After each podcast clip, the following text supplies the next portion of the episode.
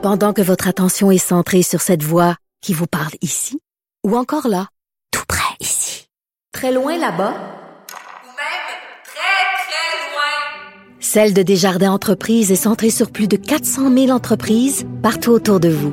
Depuis plus de 120 ans, nos équipes dédiées accompagnent les entrepreneurs d'ici à chaque étape pour qu'ils puissent rester centrés sur ce qui compte, la croissance de leur entreprise.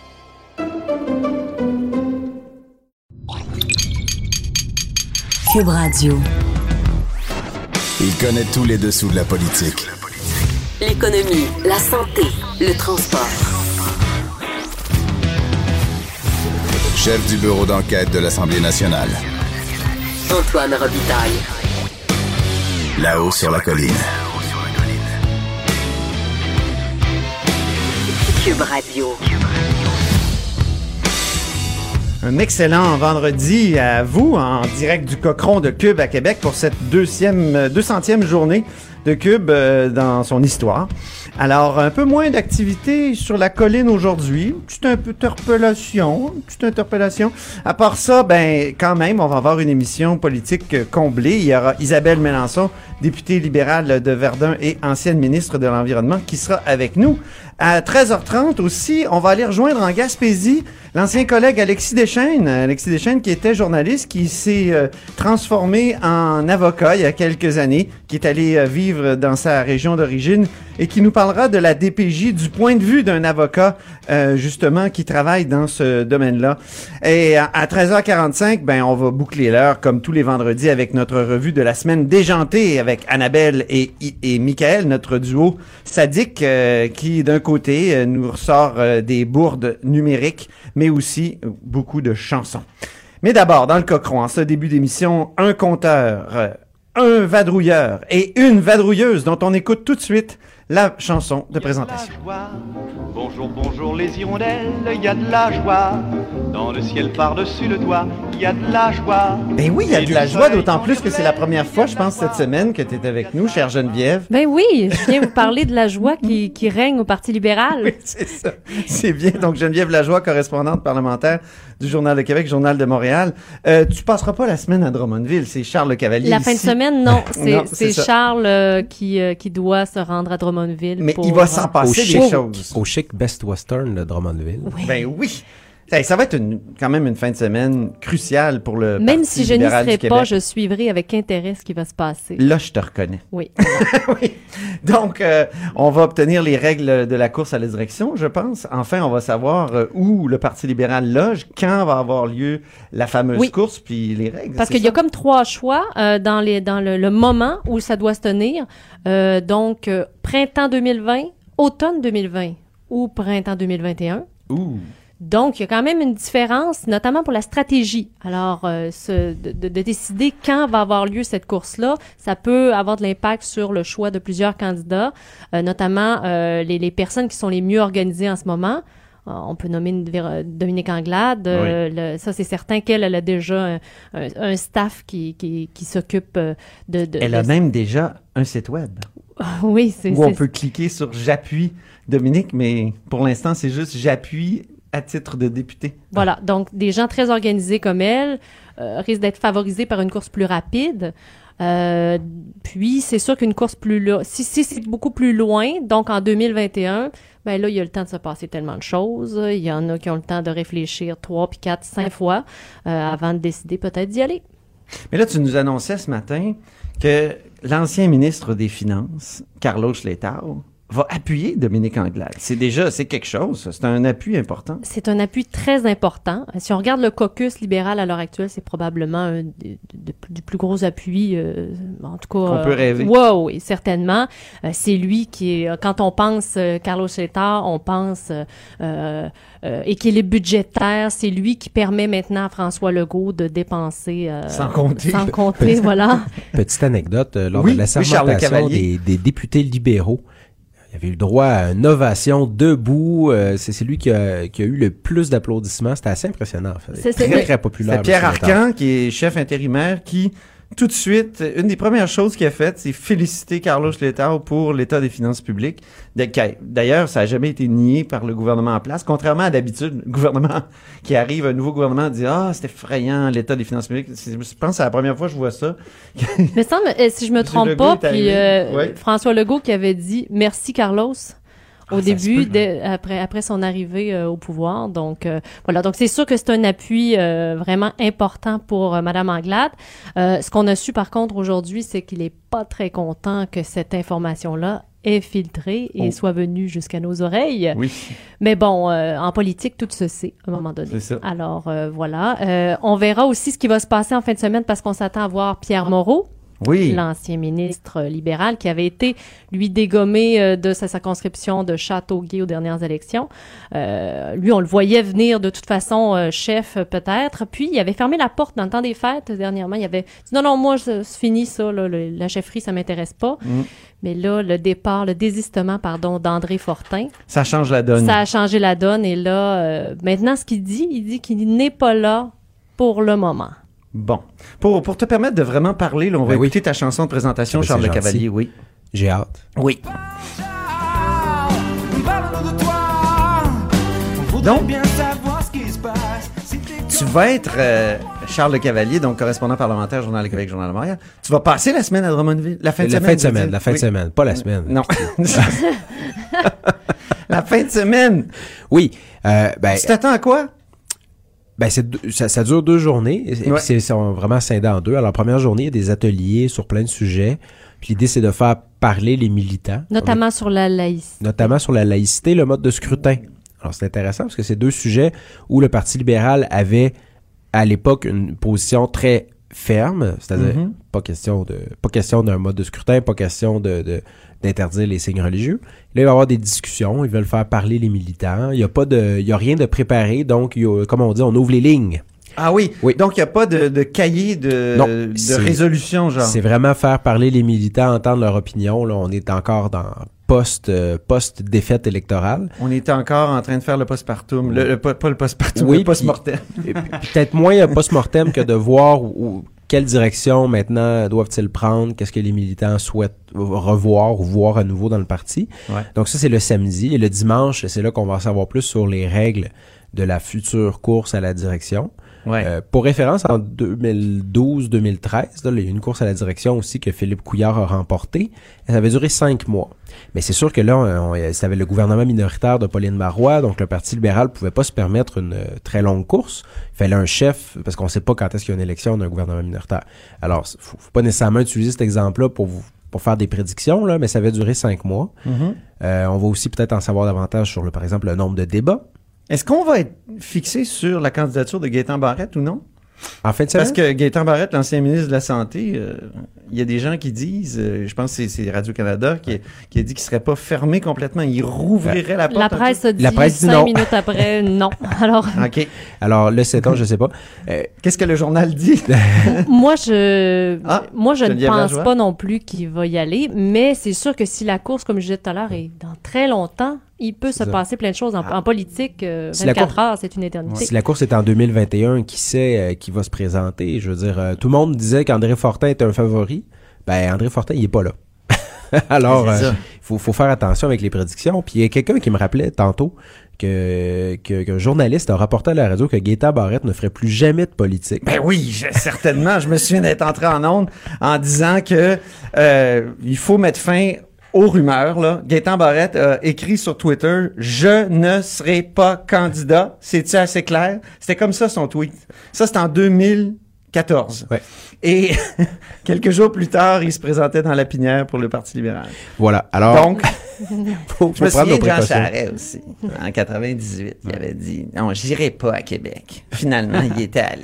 Alors, mais ça. Oui. oh, notre compteur ben, peut prendre la parole. On t'écoute. C'est juste que le, ces discussions-là, moi, je peux vous dire, il y a les, les vieux de la vieille qui m'ont appris la politique. Une des choses qu'ils répétaient tout le temps, c'est quand on rentre dans ces questions-là, la réponse, c'est toujours non, jusqu'à temps que ça soit oui. OK.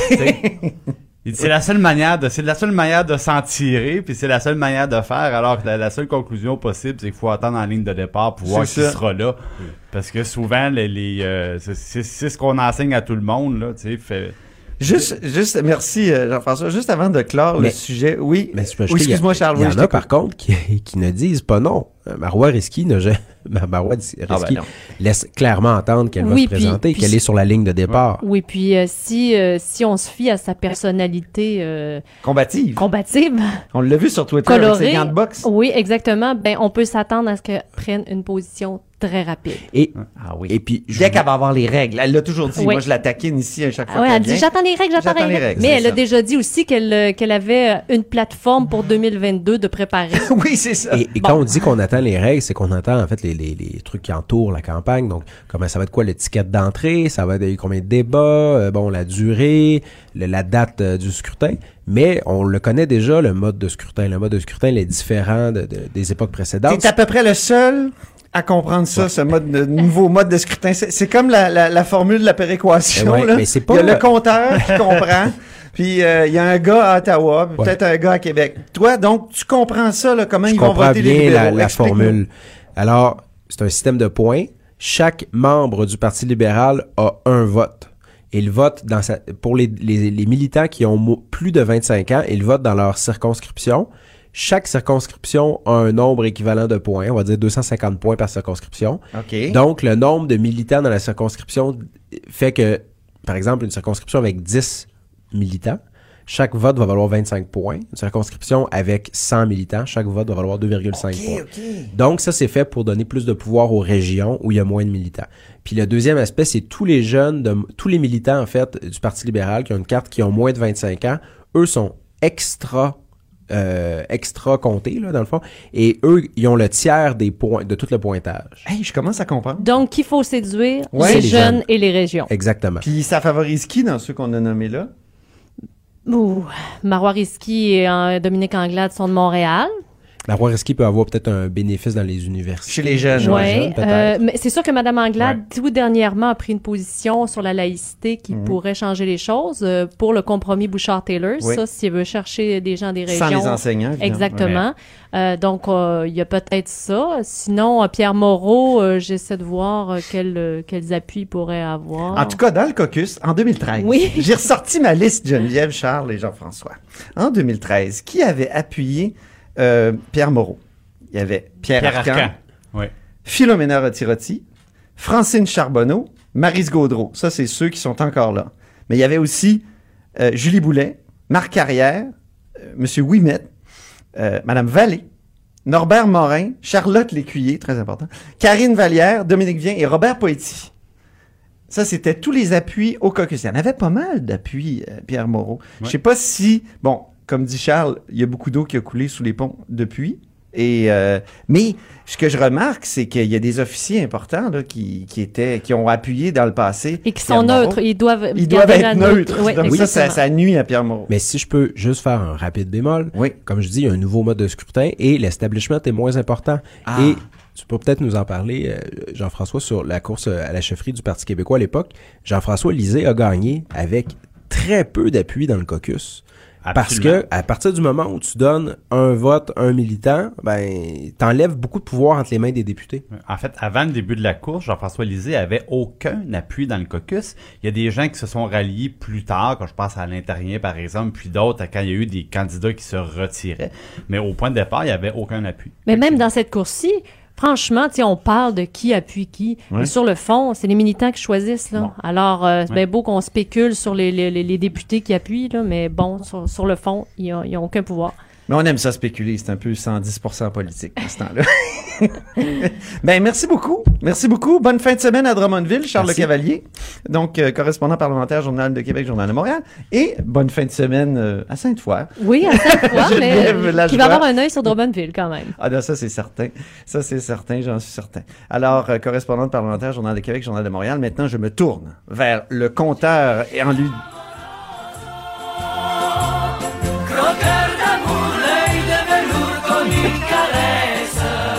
Comme une caresse, Mais c'est, ça va pas comme une caresse à. Bombardier actuellement, n'est-ce pas, Jean-François Ben, Gibault, directeur de la recherche à QMI? Non, c'est une semaine où, comment dirais-je, on, on a mal à nos fleurons, je pense, cette semaine. Ouais, hein. je comprends. Avec euh, Transat qui, euh, qui est à vendre, puis le SNC Lavalin, ça s'améliore pas.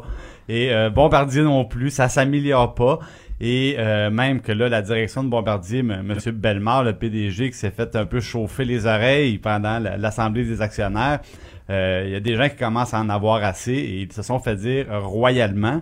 euh, parce qu'évidemment, c'est des mauvaises nouvelles financières et euh, les gens se rappellent que les dirigeants, eux, avaient les, euh, hein, des fameux régimes de pour vendre des, des, des actions qu'ils avaient cumulées auparavant. Ils étaient partis avec 30 millions. Donc, eux, ça va très bien. hein. Les dirigeants, ça va bien. oui, c'est ça. Mais les, les autres actionnaires ils disent, nous autres, ça va moins bien. On a l'impression dans nos poches. Et ça me laisse un peu songeur dans le cas de Bombardier, euh, Antoine, parce que on s'était parlé au début du mois de février, quelques jours avant euh, la, divulgation des résultats trimestriels là, les derniers mois de 2018. Et je t'avais dit, ben, je suis un peu inquiet parce que Bombardier se fie beaucoup sur sa division ferroviaire pour ramener de l'argent. Et là, ça arrêtait pas de mal aller. Des problèmes à New York, des problèmes à Londres, des problèmes en Suisse, des problèmes judiciaires même ici du côté de Toronto. Puis je disais, Hum, ça regarde pas bien. Il y avait une enquête des délits dont tu viens de parler. Ben oui. Et ben, là- présumé, oui. Et pourtant, quatre jours plus tard, des bonnes nouvelles, des prévisions intéressantes. les actionnaires étaient contents. Je me souviens, le titre avait bondi de 23 Ben, voyons donc. Puis moi, en décembre. Puis j'étais en février. Février, pardon. Mais là, euh, retour sur la Terre, finalement, on a rajusté le tir, puis là, on nous apprend trois mois plus tard, ben pas, pas trois mois plus tard, mais plutôt le, le- le- le- la semaine dernière que, bon, là, euh, oui, les livraisons, de, les livraisons de trains en retard en Suisse et à Londres, ça a plombé euh, les liquidités de l'entreprise. Euh, et là, évidemment, le, titre s'est remis à chuter. M. Bellemare a même annoncé que euh, son grand plan quinquennal, parce qu'à son arrivée, il dit, moi, je vais, remettre l'entreprise sur ses rails dans un plan sur cinq ans. Là, il a dû admettre que le plan était à l'eau, que ça allait être beaucoup plus long que ça. Et euh, l'autre partie de la mauvaise nouvelle, c'est qu'on se souviendra que la dernière fois, pour pallier au manque de liquidité, on avait vendu les fameux turbopropulseurs. Les, tu sais, les Q400 quand tu fais Québec-Montréal en avion, là, bon. Très sécuritaire, il. Très, oui, non, ça c'est vrai par exemple. C'est des, euh, je pense que c'est des- bons appareils, mais justement, ça faisait partie des appareils amortis depuis longtemps qui ramenaient de l'argent avec des ventes régulières. Ça a été Comme un vieux barrage, ça- tu sais. Ben oui, ça a été vendu à Viking. Et euh, là, cette fois-ci, comme on dit, bon, la division ferroviaire apporte pas autant de liquidité que prévu. Alors là, qu'est-ce qu'on annonce? On vend d'autres morceaux. Alors, le- on- les ventes de feu, encore une fois, là, on parle de l'usine de Belfast en Irlande. Ça, c'est l'usine où ils fabriquent les, notamment les, les ailes des anciens avions C-Series, là, les A220, j'ai ça de dire ça. Ah oui, ok. Mais, donc, euh, donc, encore celui un qu'on a donné à Airbus. un petit bout de un petit bout de bombardier qui s'en va là puis une usine toute récente au Maroc qu'on avait euh, qu'on avait inaugurée en 2015 ça aussi pancarte à vendre donc on continue à vendre des meubles du côté de bombardier ça va pas très bien évidemment euh, on suit toujours de proche parce que le gouvernement du Québec via la caisse de dépôt c'est le tiers de bombardier transport et euh, ben je, je rappelle même pas le, le milliard américain mis dans la, la série C Bon, ben, espérons que. Ben, mais ce que je retiens, c'est on a mal à nos fleurons. on a mal à nos fleurons cette ça. semaine là Puis ouais. espérons qu'un jour, euh, nos fleurons euh, se, se refleuriront. Comme le on le printemps. souhaite on le souhaite tous Merci beaucoup, Jean-François Gibault, directeur de la recherche à QMI, et notre compteur à nous. Donc, après la pause, peu courte pause, euh, ça sera Isabelle Melançon du euh, Parti libéral du Québec qui sera là. Chef du bureau d'enquête de l'Assemblée nationale. Antoine Robitaille. Là-haut sur la colline.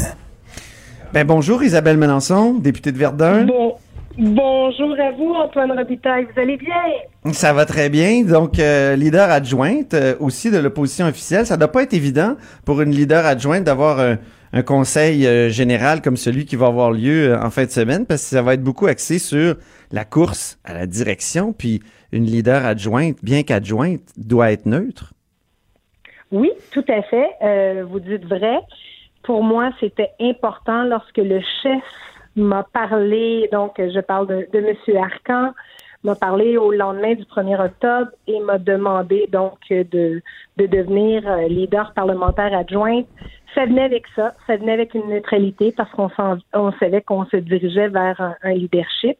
Et c'est ce que c'est sur quoi j'ai tablé avec euh, Pierre Arcan pour lui dire d'accord, tu peux compter sur moi.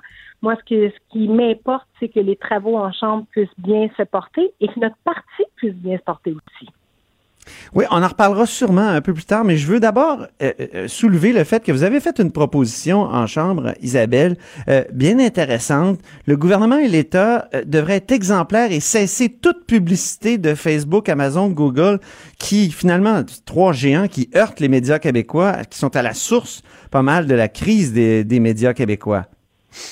Ben, euh, oui, tout à fait. J'ai déposé une motion à l'Assemblée nationale et j'ai questionné le gouvernement pas plus tard qu'hier sur ce sujet. Parce que vous le savez, actuellement, euh, les médias, euh, plusieurs médias ont de la difficulté. Et pour moi, c'est tellement important le droit à l'information, le droit à l'information de qualité et la diversité des sources partout sur le territoire du Québec. Et une des propositions que je fais, et ce n'est pas la première, parce que j'essaie de faire de, de l'opposition constructive, on va dire ça ainsi, mais la proposition que j'ai faite au gouvernement, c'est de dire, ben, on cherche une façon de les aider actuellement. Une des plus faciles euh, façons de faire, là où on pourrait euh, travailler, c'est justement d'être exemplaire pour le gouvernement et d'investir dans les publicités, mais pas dans les GAFA, pas dans les Google, Amazon, Facebook de ce monde, mais d'investir dans nos médias locaux, régionaux, nationaux, québécois. Comment ça On vu. Comment on, peut faire vu, ça, Isabelle Mélenchon, vous euh, qui avez travaillé longtemps dans les officines du ministère de la Culture, euh, euh, comment on peut faire ça exactement? Est-ce que c'est- est-ce que ça c'est possible? Ben, vous savez, il y a déjà il y a une règle à l'intérieur du ministère de la Culture principalement qui est le 4% pour les médias communautaires. Ah, On exige qu'il y ait 4 qui soient dédiés aux médias communautaires. Mais moi, je dis, il y a bien sûr les médias communautaires et on doit continuer à les aider parce qu'eux aussi font un travail formidable. Mais je pense qu'on peut élargir simplement cette règle-là en exigeant à chaque ministère et organisme, parce que la SAQ fait beaucoup de publicité, par exemple, d'obliger ces organismes-là à investir des sommes importantes dans les médias locaux, nationaux, régionaux. Ils vont dire, on le fait déjà. Moi, ce que je veux qu'on regarde, c'est la contrepartie. Qu'est-ce qui, depuis plusieurs années, quitte les médias québécois pour s'en aller sur les, euh, les plateformes internationales là, comme, euh, Ouais. comme Facebook? Alors moi, c'est cette analyse-là que je demande au gouvernement de regarder avec beaucoup d'attention. Et si je me fie euh, à un article du Devoir paru en septembre de l'an dernier, euh, on voit que les augmentations en dépenses gouvernementales sur les grandes plateformes ont explosé. Alors Ah. moi, c'est là où je dis... on- Ça on correspond à combien? Isabelle Mélenchon, ça correspond à combien? Dans l'article dont je vous fais mention de septembre 2018, on parle déjà de plus de 6 millions de dollars qui s'en vont vers les géants du Web. OK, 6 millions. Oui. Euh, c'est par rapport, par exemple, au prêt de 10 millions qui a été fait à Capital Média, c'est, c'est, c'est pas énorme, là, quand même. Non, mais quand même, vous avez raison, mais c'est quand même une des façons où on s'attend. Et moi, là, je vous le dis, là, là je me fie sur un article de journal. Euh, je vous dis qu'il y a déjà des lettres qui sont parties dans les différents ministères parce que je veux aussi, moi, pouvoir me fier euh, à ce qu'on me donnera par la loi d'accès à l'information dans les différents ministères. Je veux pouvoir faire ce calcul-là. Là, je vous le dis, je, Mhm. je me base sur un article du Devoir là-dessus. Mais moi, Vous je allez investiguer pouvoir- euh, davantage, ouais. ben, je vais faire un peu comme votre travail, quoi. Oui, oui, parfait, oui. L'enquête. L'enquête au cœur de nos vies. Et et vous, là, Isabelle, vous avez aussi travaillé à la permanence du Parti libéral du Québec. Donc, vous connaissez bien le parti euh, de l'interne. Euh, le, le- le parti est en ruine actuellement ou est-ce qu'il n'est pas l'ombre de lui-même au, moins? Ah, là, je vous trouve dur. Ouais. Euh, c'est vrai, moi, ça fait presque une vingtaine d'années. J'ai milité.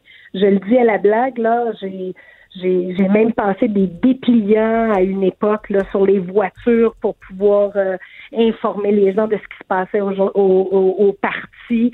Euh, je suis allée attendre des copies papier des journaux à l'époque, sortir des presses aux petites heures du matin. J'ai tout fait dans le parti. J'ai Ouais. travaillé euh, comme militante, mais aussi comme, euh, comme employée. Et je peux vous dire une chose, c'est un grand parti que le Parti libéral du Québec. Et Ouais. bien sûr que le 1er octobre, là, ça a été une défaite cuisante. On doit dire les mots, là, ça a été difficile. Ouais. Mais demain on- et, et dimanche, on aura l'occasion de revoir nos militants. C'est la première fois depuis le 1er octobre. Euh, il était temps qu'on les voie, il était temps qu'on puisse se rencontrer. Et je vous dis que demain, on va commencer la reconstruction du parti. Et, Bon. et souvent, Ben, il faut, ben, justement, vous parlez de reconstruction, c'est pour ça que je parlais de ruines. Euh, et, et je parlais de ruines, euh, Isabelle, euh, en, en faisant référence aussi au fameux rapport qui a été euh, coulé à la presse, là, ou que la presse a obtenu en 2016, le rapport de Jérôme Turcotte, qui parlait d'une base militante en chute libre, qui disait des députés Ouais. déconnectés des membres, un contrôle excessif du chef et, de son entourage, un gouvernement qui fait fi des, résolutions adoptées en Congrès. Donc, c'est ça que je veux dire. C'était déjà annoncé en 2016, peut-être la, la- les difficultés du PLQ en 2018. Ben, écoutez, moi, je, je veux pas lancer la pierre à personne. Euh, J'ai été de celle qui a toujours cru que la seule et unique euh, personne qui pouvait sauver le parti, euh, ce n'était pas euh, nécessairement un chef, mais c'était le militant lui-même. Et Ouais. j'ai toujours, euh, j'ai toujours dit que ça prenait des militants au cœur de nos décisions, qu'il fallait être à l'écoute. Je pense que peut-être on s'était éloigné trop de notre base militante. Et Ah là, oui. il est question justement de, re- de rebrancher directement sur cette base-là qui représente l'entièreté du Québec, dois-je le dire. On a 125 associations libérales partout au Québec. On doit écouter les gens provenant de partout et c'est ce qu'on va faire durant le week-end. Il y a de, de La- L'entièreté du Québec, Is- Isabelle Melançon, quand même, l'entièreté du Québec, mais le- la députation est vraiment concentrée à Montréal. Il y a, il y a- peut-être euh, uniquement Sébastien Prou qui est isolé là, dans l'Est, à part, puis il n'est pas très à l'Est là, quand on pense au Québec. Donc euh, là, que- comment, comment reconquérir comme ça l'ensemble euh, ou l'entièreté du Québec, pour reprendre votre expression? Ben, pour moi, c'est assez simple. là. Je, je- vous le dites, vous parlez beaucoup de Montréal, mais on a aussi des gens de Laval, de la Montérégie, on a des gens en Outaouais, on a Sébastien Ouais. Prou. Est-ce que c'est suffisant? La réponse, c'est non. On est 29, il y a 125 circonscriptions. Alors, c'est sûr qu'on doit rebâtir. Moi, souvent, j'ai dit à de nouveau, de nouvelles qui sont arrivées le 1er octobre, qui ont été élus pour une première fois, je leur dis quand même, là, regardons combien on est autour de la table et on en a perdu 40 députés. Donc, euh, Ben oui. on en a perdu plus qu'il y en a actuellement autour de la table. Alors, il faut toujours garder ça en tête. Il faut se brancher sur les régions, se brancher sur nos militants. Alors, moi, c'est ce que je m'en vais faire en fin de semaine. Je Certains vais- disent faut, ouais. Il faut, certains et disent qu'il faut parler davantage d'environnement. Est-ce l'environnement, ça a l'air à pogner, si je peux me permettre l'expression, si vous me permettez l'expression, à Montréal, dans les grands centres aussi, un peu à Québec.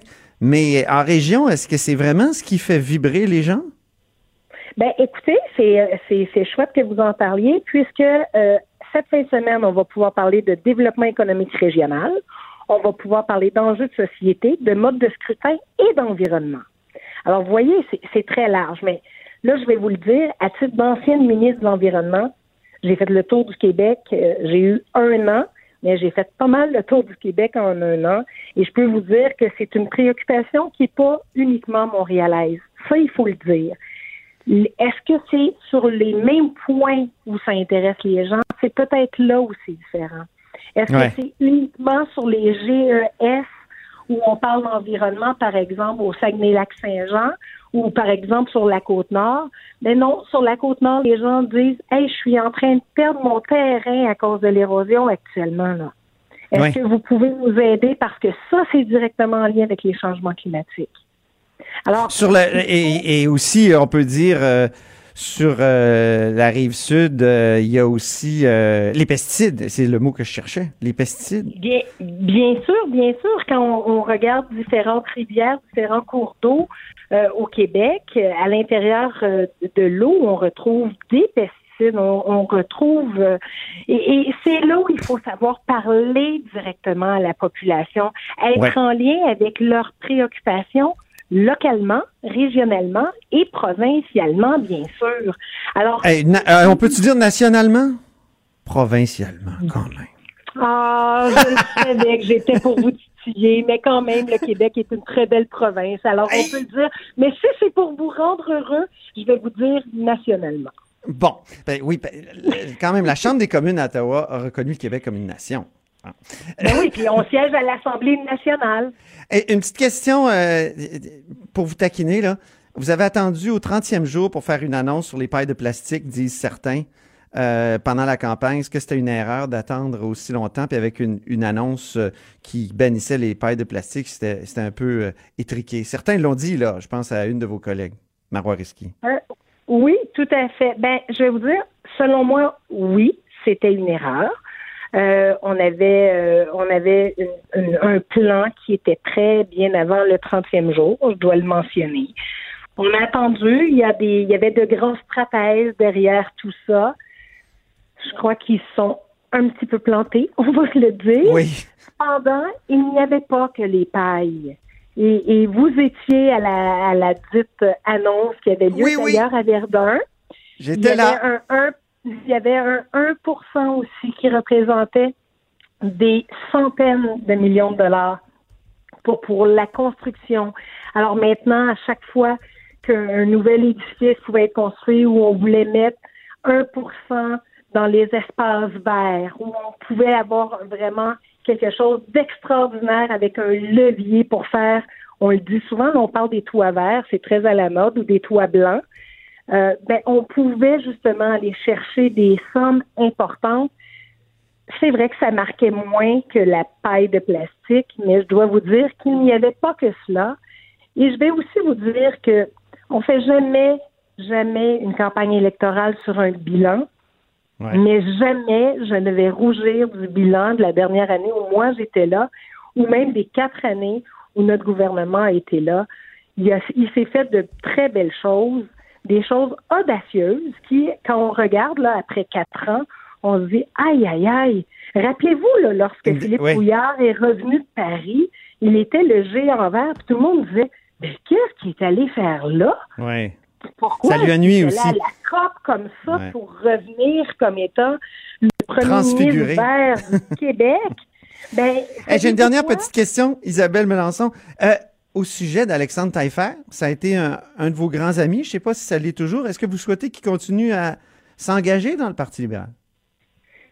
Euh, c'est mon ami et, ça, fait plusieurs années, vous le, dites, et c'est vrai que euh, ça n'a pas été euh, simple et joyeux pour lui. Je crois qu'il va toujours vouloir continuer à travailler pour le Québec. Il y aura toujours une place pour ces hommes et ces femmes qui veulent travailler pour le Québec. Vous savez, euh, je vois Alexandre sur une base euh, régulière. C'est un ami, là. Est-ce qu'il va euh, être à Drummondville en fin de semaine? ah, ça, je sais pas, mais je crois pas. Je, je ne crois pas, mais je veux pas parler en son nom parce que j'ai quand Ok. même pas son horaire. J'ai de la misère à me retrouver dans le mien. Est-ce qu'on sait, est-ce qu'on sait combien de personnes il va y avoir à, à Drummondville en fin de semaine? Hey, vous savez, on attend 500 militants en fin de semaine. Bon. Alors, quand vous dites là, que ça sent, euh, ça sent le parti fini, là, ben non. Puis vous Ah non, allez pas voir dit ça. puis les J'ai dit, militants. il y a des ruines. Non, mais vous dites quand même que Ok. on est, euh, euh, on est pas mal euh, détruit, mais vous allez voir, il y a du monde là qui veulent, puis qui veulent que ça avance. Et on va travailler justement pour qu'on puisse rebâtir ce parti-là, euh, nous remettre vraiment sur, Merci. sur nos, nos pieds. Puis vous allez voir, on va faire du bruit, on va être entendu. Merci beaucoup. Ah, ah, en terminant, belle Isabelle, la, la, la, la province, là, c'est c'est Jean Lesage qui a commencé à moins en parler, hein? Puis il parlait d'État du Québec, puis il parlait du Québec. Donc, c'est- en tout cas. Ah, mais je savais pas que c'était un mot banni encore. Non, non, c'est c'est juste une de mes obsessions, puis un de mes combats, donc quichotesques, qui servent à rien, mais que j'aime beaucoup mener. Mais je sais Merci. que vous aimez ça des fois. Vous aimez Oui. ça me faire des blagues des fois. Je vous la servais simplement avec le sourire aujourd'hui. C'est c'est fabuleux. Merci beaucoup. Bonne, Bonne fin de semaine à. Drummondville. C'était Isabelle Melançon, euh, donc euh, députée de Verdun du Parti libéral du Québec et leader parlementaire adjointe de l'opposition officielle, l'ancienne ministre de l'Environnement. Là-haut sur la colline. Une entrée privilégiée dans le Parlement. 13h, 14h. Cube Radio. On a le grand plaisir euh, d'avoir Alexis Deschaines avec nous. Bonjour Alexis Deschaines, Bonjour Antoine Robitaille. En direct de Carleton-sur-Mer? En fait, non, aujourd'hui, je suis à Matapédia, un peu plus à l'ouest de la baie des Chaleurs. Je rencontre euh, des clients ici. OK, très bien. Donc, Alexis Deschaines est avocat maintenant, mais c'est un ancien journaliste euh, qui a travaillé notamment à TVA. Nous, on s'est connus euh, sur la colline. Ça fait déjà neuf ans que tu es parti. C'est incroyable. Ouais, Et ouais, que tu as 2010. changé de carrière. Ouais. Et euh, tu t'es réinstallé, Alexis, euh, en Gaspésie. Euh, et, et tu travailles, et c'est ça qui est intéressant, tu travailles justement dans la protection de la jeunesse. Au fond, euh, euh, tu, avec, et avec le cas horrible de, de Granby cette semaine, on a vu que la question de l'évaluation des signalements à la DPJ des délais d'évaluation, ça a été abordé. Toi, tu connais bien ça et on s'est dit que ce serait intéressant d'en discuter avec toi. Ben oui, avec plaisir. Moi, depuis 2015, je suis avocat ici pour l'aide juridique euh, dans le district de Bonaventure. Et donc, à ce titre, souvent, Antoine, ce que je vais faire, c'est que je vais euh, être l'avocat d'enfants qui sont impliqués dans une procédure de la protection de la jeunesse. Je vais aussi représenter des parents qui vont faire face à une intervention de la protection de la jeunesse. Donc, moi, je ne travaille pas pour la protection de la jeunesse. Euh, souvent, je Non, c'est ça. mais parfois aussi, je suis avec eux parce que, dans le fond, le, le- ce que la loi prévoit, c'est qu'il y a des débats contradictoires devant les juges pour voir si ce que propose la protection de la jeunesse, c'est justifié.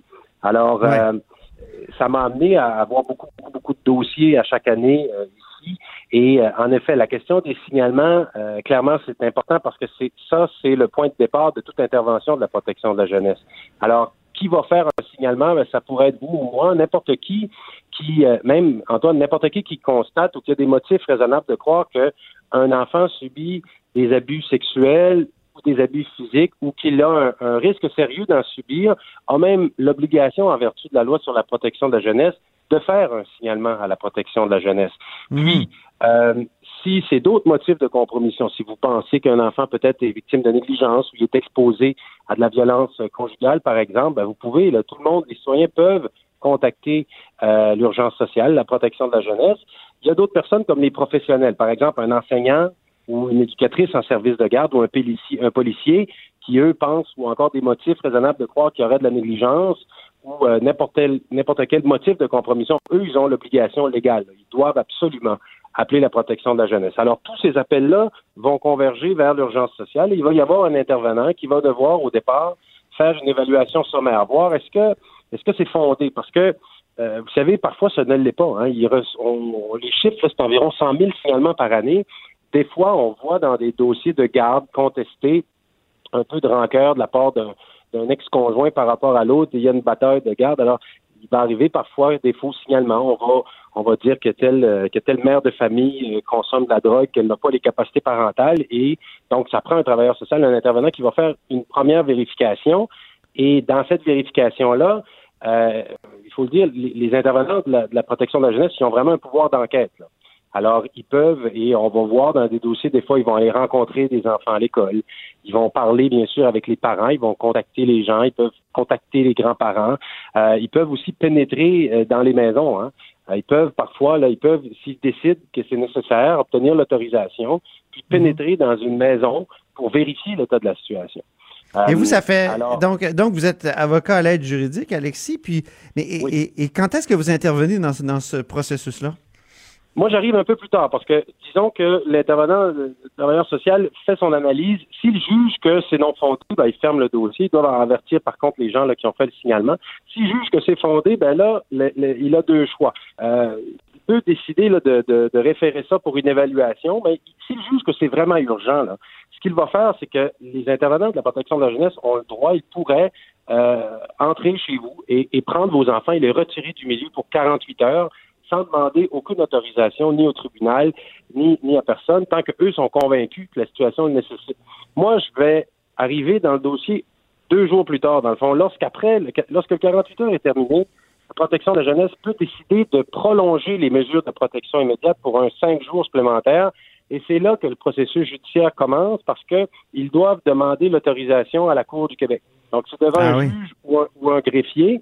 Et moi, souvent, je vais représenter les enfants. Souvent, je représente des, des enfants de- d'un an ou deux ans. Mais la loi leur permet d'être représentés. Donc, je vais agir sous mandat légal. Donc, je vais faire un peu comme une enquête moi-même pour, à la fin de l'audition, dire au juge si je pense que la mesure recherchée par la protection de la jeunesse, elle est justifiée. Mais Ah dans oui. le cadre de cette, oui, mais dans le cadre de, de la prolongation de cette mesure, les parents aussi peuvent se faire entendre. Toutefois, ça se passe très, très vite. là. Souvent, moi, euh, disons, en fin d'après-midi, le lundi, je veux savoir qu'il y a une mesure d'urgence pour le lendemain matin. Donc, euh, parfois, on le sait le matin, puis on doit être là quelques heures plus tard, on doit se rendre au tribunal. Mais donc, ça, c'est la première étape. Et, et là, euh, si les parents, eux, ils veulent contester ou disent que ce ce qui est avancé par la protection de la jeunesse, c'est fou, ben, il y a un débat qui se fait et euh, qui se fait donc avec interrogatoire, contre-interrogatoire, et ça permet aussi d'entendre le travailleur social qui va expliquer sa version des faits. Et euh, si le juge est d'avis que c'est urgent qu'il intervienne et que c'est nécessaire, ben, il peut maintenir le placement des enfants dans une famille d'accueil ou même euh, si c'est un adolescent, par exemple, parfois ça va être dans un centre de réadaptation. Je veux pas vous faire commenter évidemment le, le cas de Granby, ça serait ça serait euh, pas pertinent, mais euh, mais quand même j'ai envie de vous demander comment vous avez réagi, euh, comment qu'est-ce que ça vous a fait de cette histoire-là? Évidemment, ça a dû vous scandaliser comme tout le monde, vous- horrifier, mais mais comme comme comme avocat de l'aide juridique habitué de travailler euh, face à la DPJ, euh, que- qu'est-ce qu'est-ce que vous pouvez dire? Ça m'a bouleversé cette histoire, c'est sûr, parce que et puis ça ça m'a ramené à, à, à l'exercice combien difficile qu'on fait euh, chaque mois en, en cours du Québec, parce que on, on va exposer la situation des enfants et chaque partie souvent est représentée par avocat, puis on va on va explorer la preuve, puis une personne va témoigner, puis on va le contre-interroger, puis on va, on va parler aux travailleurs sociaux, puis des fois, on va avoir des évaluations psychologiques. Mais à la fin du processus, Antoine, ce qui est très difficile, la protection de la jeunesse, c'est que on juge les actions passées, mais on prend une décision pour l'avenir. Et, Ah oui. et, et, et- et- et on est dans le prospectif alors. Et, et ce que la loi nous dit, c'est qu'on doit tendre le plus possible. Moi, c'est ce que je plaide euh, toujours, parce que souvent, je vais représenter autant les enfants que les parents, mais l'esprit de la loi, c'est de tendre à maintenir les enfants dans le milieu familial euh, tant que c'est possible. Alors, Oui. cette histoire-là, ça, ça nous ramène, mais est-ce que...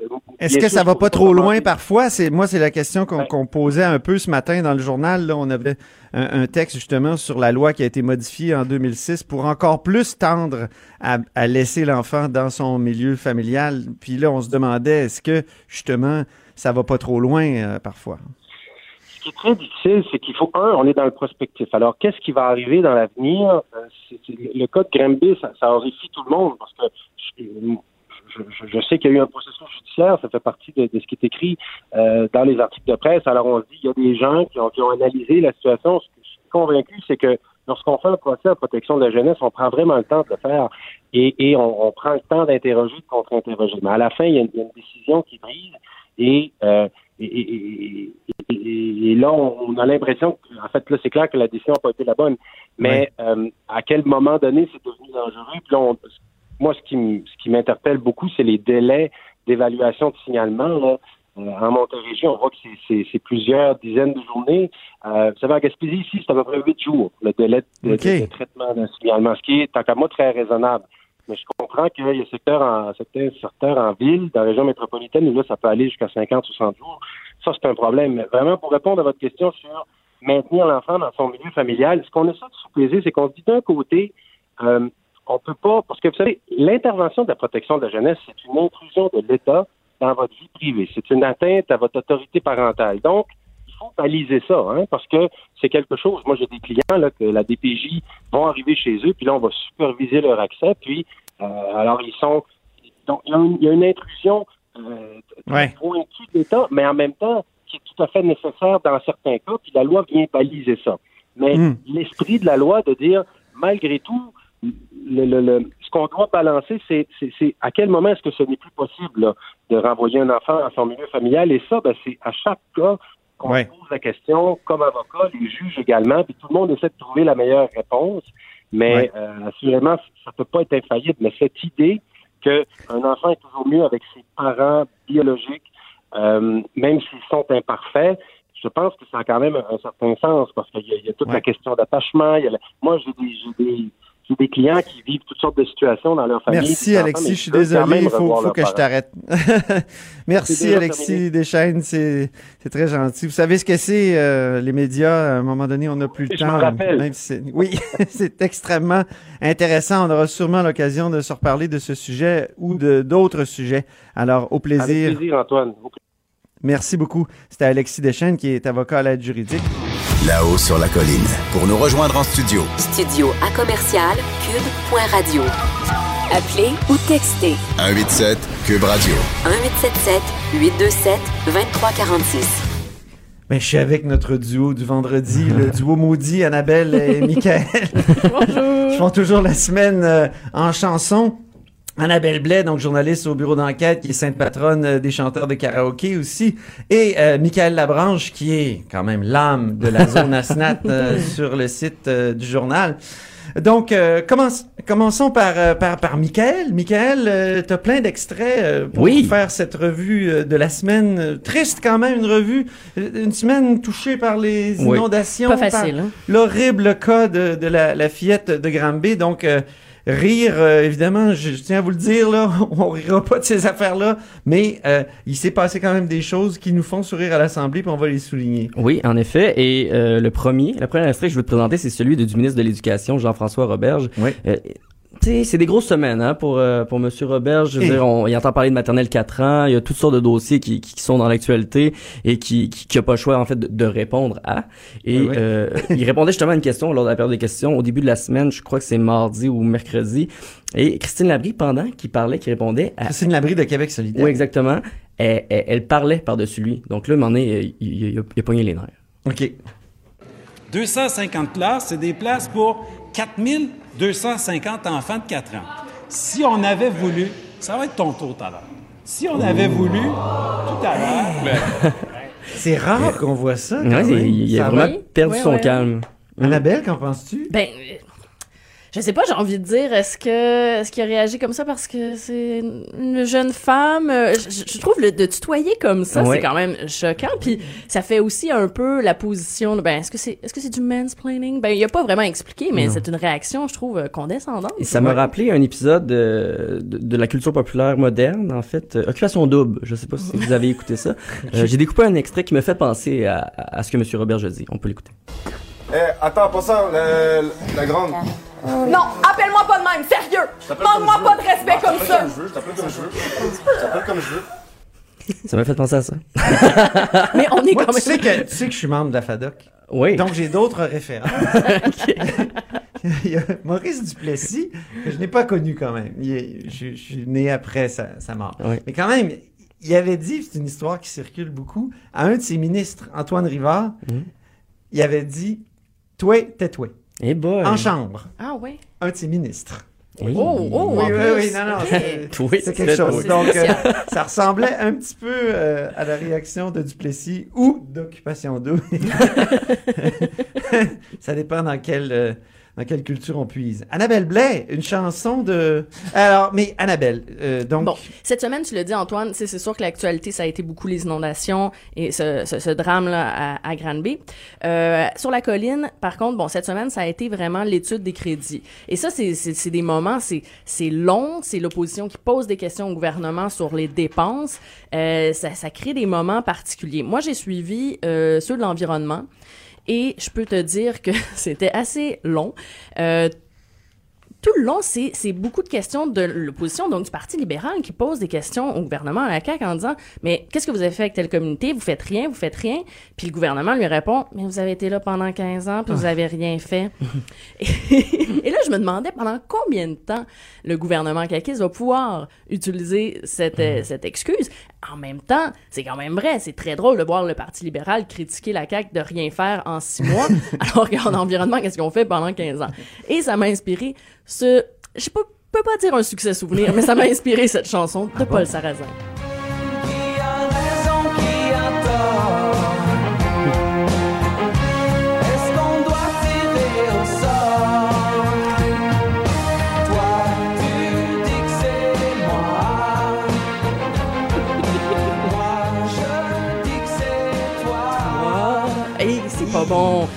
Et, et j'ai Il de- l'avait écrite euh, dans sa douche, hein? Les Ah, mots, il y a- oui, puis c'est vraiment pas bon et j'ai le droit de le dire parce que non, mais euh, écoute, Paul Sarrazin, c'était un animateur vedette à Musique Plus. Ouais. Euh, le combat des clips, c'était, c'était et puis il a décidé de se lancer en chanson et ça a été une catastrophe et c'était tellement mauvais qu'il a perdu son contrat de disque, il a été Oh, oh. renvoyé de Musique Plus. Ça va bien. Une longue traversée du désert, c'est oui, une fin de carrière difficile et maintenant il, s'est, euh, il fait du doublage. Donc euh, Ah, bravo ah, ben, Paul, c'est un bel exemple de résilience. Peut-être un dernier extrait, Michael Labranche. Oui, ben Simon Jolin Barrette, il a comparé en fait les partis libérales à sa fille de deux ans. Oui. Ça nous a inspiré un montage, on peut l'entendre. J'ai écrit abondamment au président de la Commission des institutions pour avoir des mandats d'initiative. Quelle était la réponse à toutes les fois de mes collègues du Parti libéral? Non, non, non, non. Non, non, non, non. Ça me fait penser à ma fille de deux ans qui arrête pas de dire non. Cela met fin à une période de questions et de réponses orales. Non, non, non. Et j'imiterai François Paradis pour dire cela met fin, cela met fin à, à La Haut sur la colline et à la semaine de La Haut sur la colline. Merci à, merci à vous, euh, Michael Merci à et. Annabelle. On aura plus de temps la prochaine fois. Merci à l'équipe aussi, Joanie Henry à la mise en onde, Alexandre Moranville et Véronique Morin à la recherche. Je vous souhaite une belle euh, fin de semaine et vous pouvez continuer d'écouter Cube pour sa 200e journée avec Sophie Durocher qui suit avec On n'est pas obligé d'être d'accord. Alors, euh, à lundi! Cube Radio.